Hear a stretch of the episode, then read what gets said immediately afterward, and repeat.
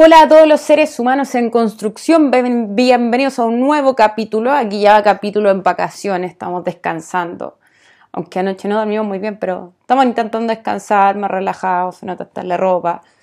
Em, después de un tiempo, nos dicen que los profes tenemos muchas vacaciones respecto a los demás y primero eh, clarificar que em, no salimos junto con los estudiantes. Algunos colegas todavía no salen, otros salen un poquito antes, pero eh, salimos después, tenemos que dejar todo armado para el otro año.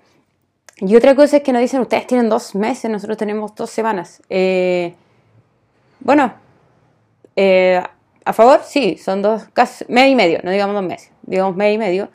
Pero también digamos que lo echamos de menos, está un poquito presencial, esperemos que la Omicron no, no nos absorba y podamos eh, tomar aire y volver al ruedo de lo que significa la educación, que nosotros a nuestros estudiantes los queremos mucho. Desde dentro de nuestro ser está esta imagen de protección que tenemos con ellos pero también debemos decir que el híbrido, los que hacemos clase híbrida, nos ha cansado bastante. Así que no es malo tener estas dos, dos, mes y medio, perdón. Y hay gente que me dice que yo tengo dos semanas solamente, pero normalmente esa gente que me dice yo tengo dos semanas eh, sale del trabajo y sería, o sea, sé que me salió Argentina. Sé que hay gente que también llega a seguir trabajando en su casa, pero los profes no paramos nunca. Y si olemos ese, ese gustito, ese, como ese aroma de online que viene nuevamente gracias a la Omicron, eh, definitivamente necesitamos esta mes y medio porque va a significar no parar. O sea, nosotros en pandemia no parábamos, teníamos 24 por 7 y a los que estábamos solteros, eh, sin hijos, eh, con nuestro tiempo libre, se nos ocupaba mucho más. Imagínense a los que estaban con familia, aquellos que no podían ni parar. Así que no estoy haciendo un descargo, sino explicando un poco qué significa tener mes y medio. Y bueno, están y medio con sus, sus hijos ustedes ahí, así que disfrútenlo aquellos que tienen hijos. Pero no voy a eso. Me partí quejando, sí, ¿por qué? Porque hoy día quiero hablar de un, tema en específico, un tema que me llamó la atención el otro día que lo escuché a la pasada, y era gente criticando a la generación de cristal.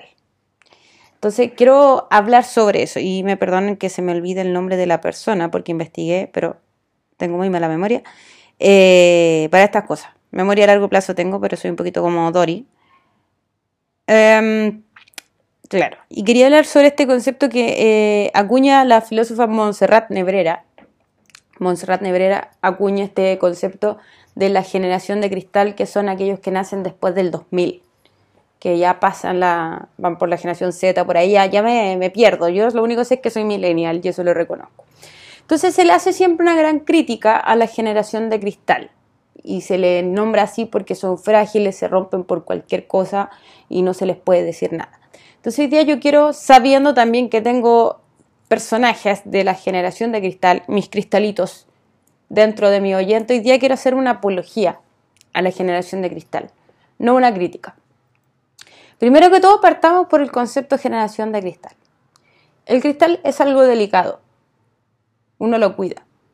No es como que tiene vidrio sin más, sino que cuando uno tiene algo, por ejemplo, un vaso de cristal, eh, un cristal bueno, verdadero, saca música. Hemos visto ese ejercicio de eh, rodear el vaso, la copa de cristal y que genera un sonido.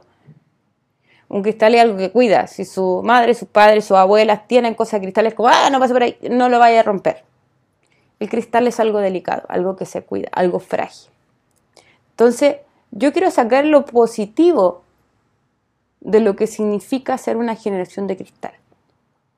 Quiero reconocer que aquellos a que llamamos generación de cristal se reconocen frágiles, se reconocen valiosos y se reconocen seres de cuidados.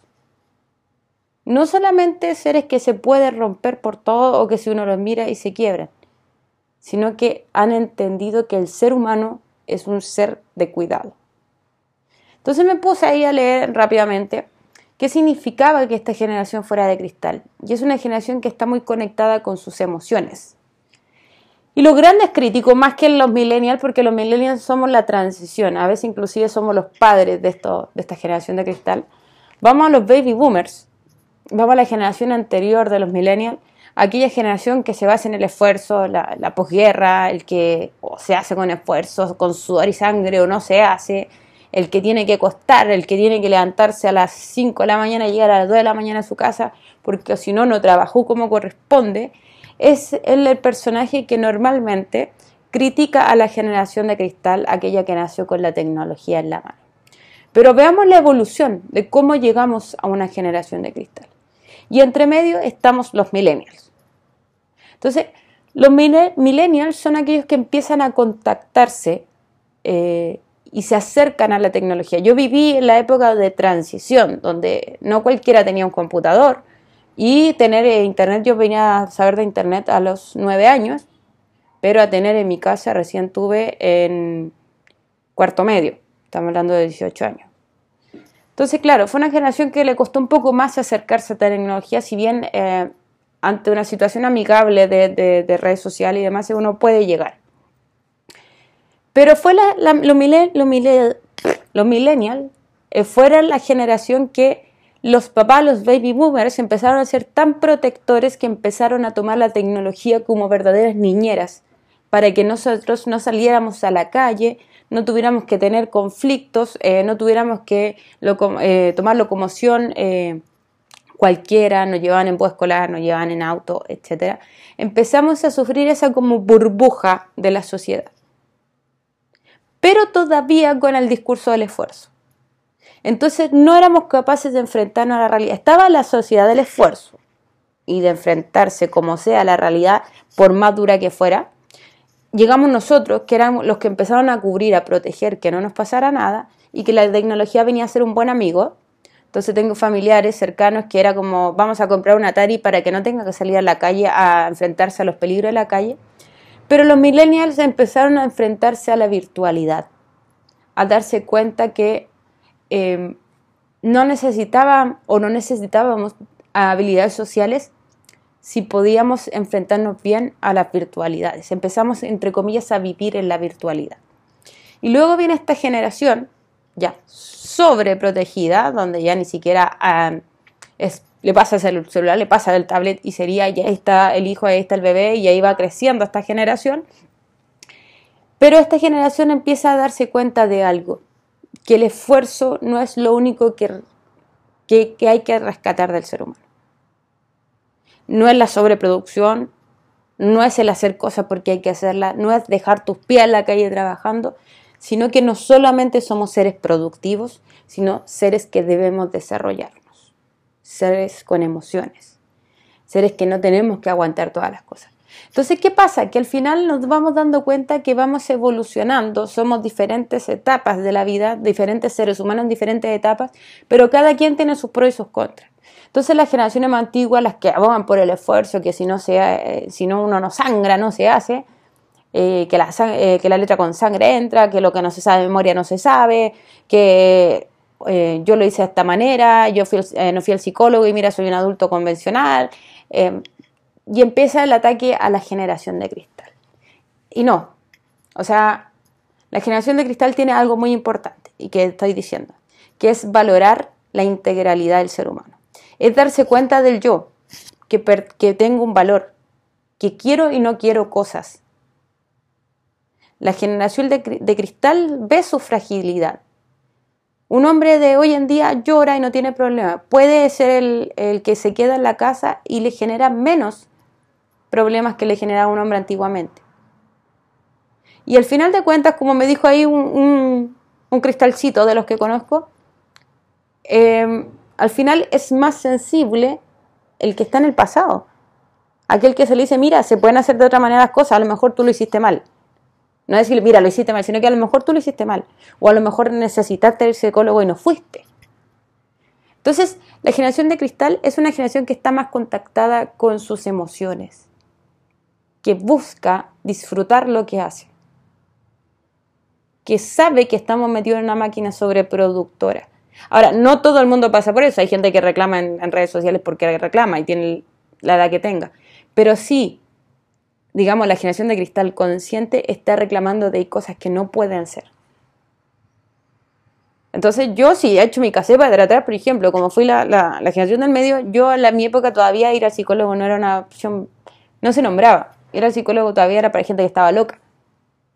Hoy en día ir al psicólogo es parte ya de nuestro lenguaje, gracias a una generación de cristal que dice tengo conflicto, tengo situaciones.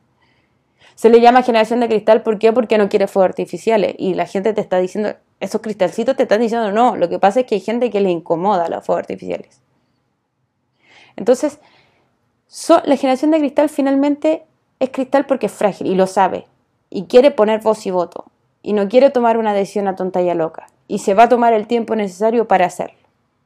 ¿Por qué? Porque quiere ser feliz. Quiere disfrutar. No quiere ser una mera máquina en el sistema. No dejó de creer que el esfuerzo o que la letra con sangre entraba porque si hay algo que no me gusta, está bien que no me guste. Y eso obviamente a las generaciones más antiguas nos tiende a chocar. ¿Por qué? Porque estamos acostumbrados a una tradición. Yo estaba acostumbrada a cierto esfuerzo. Yo era de que a mí no se me felicitaba mucho por el 7 porque era mi labor, si soy estudiante. Que si no me sacaba una buena nota me sentía incómoda. Entonces, hay un esfuerzo muy grande que está pasando esta, generación que va a ser de transición en un futuro. De decir, si la nota es un, una cosa, una cifra que nos está diciendo cómo vamos en el camino. Pero la generación de cristal quiere mucho más que eso. Y eso es importante. Ahora, si bien la generación de cristal está conectada con sus emociones, vamos al lado un poquito, entre comillas, eh, por fortalecer. No vamos a decir malo, sino por fortalecer. Y es que la generación de cristal tiende a quedarse mucho en sí misma. Como son hijos sobreprotegidos, hijos de la tecnología, obviamente no todo el mundo, porque no todo el mundo es sobreprotegido, no todo el mundo nació con tecnología, hay niños que no tienen idea de un celular, eh, hay niños que en mi época fueron adultos, recién tuvieron internet. Yo sé que no todos, los que me conocen saben que no generalizo. Pero el niño de cristal es un niño sobreprotegido, que se le satisface todo lo que necesita. Entonces, hay algo que no le gusta, se lo eh, damos con cariño. Si hay que darle una pastilla, se la damos con sabor. Si hay que ponerle una vacuna, le ponemos un parchecito con algún con Bob Esponja, Avenger o lo que sea que le gusta al niño. Entonces es un niño que está muy cuidado, muy mimado y sabe muy bien lo que no quiere o lo que quiere. Pero el ejercicio que tiene que hacer la generación de cristal, y esto mándenselo como tarea, cristales míos que me están escuchando, es dejar tu posición egocéntrica y pensar en el otro.